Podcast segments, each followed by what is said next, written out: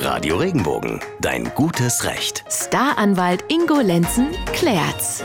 Herzlich willkommen zu unserem Podcast. Jeden Dienstag und Donnerstag klären wir zusammen mit Staranwalt Ingo Lenzen Ihre Fragen zum Thema Recht. Vormittags im Radio, direkt danach hier als Podcast im Netz. Fragen Sie uns, was Ihnen auf der Seele brennt, egal ob Knatsch mit dem Vermieter oder Ärger mit der Urlaubsbuchung. Radio Regenbogen Rechtsexperte Ingo Lenzen hat bestimmt einen juristischen Ratschlag für Sie parat. Jetzt geht es ums Thema Nachbarschaft. Axel aus Pforzheim meldet über regenbogen.de folgende Frage. Mein Nachbar hat sich letzten Samstag beschwert, dass ich vormittags den Rasen mähe. Muss ich dazu per Gesetz bestimmte Ruhezeiten einhalten? Ja, da gibt es tatsächlich so eine, so eine Rasenmäherverordnung. Danach darf man Rasen mähen, werktags von 7 bis 19 oder 20 Uhr.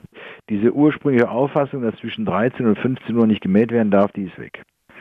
Werktags, und das ist jetzt interessant, ist aber auch der Samstag. Das heißt, ich darf samstags Rasen mähen. Bis abends um 7 oder 8. Man darf da schon um 7 Uhr mit anfangen, wo ja der eine oder andere vielleicht dann noch schläft und sich äh, darüber ärgert, aber theoretisch darf man das.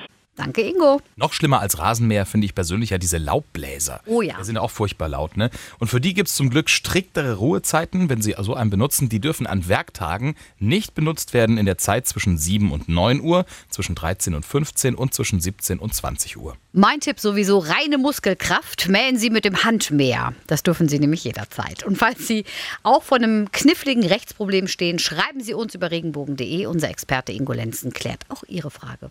Bis zum nächsten Mal. Bleiben Sie im Recht. Wenn dir der Podcast gefallen hat, bewerte ihn bitte auf iTunes und schreib vielleicht einen Kommentar. Das hilft uns sichtbarer zu sein und den Podcast bekannter zu machen. Dankeschön.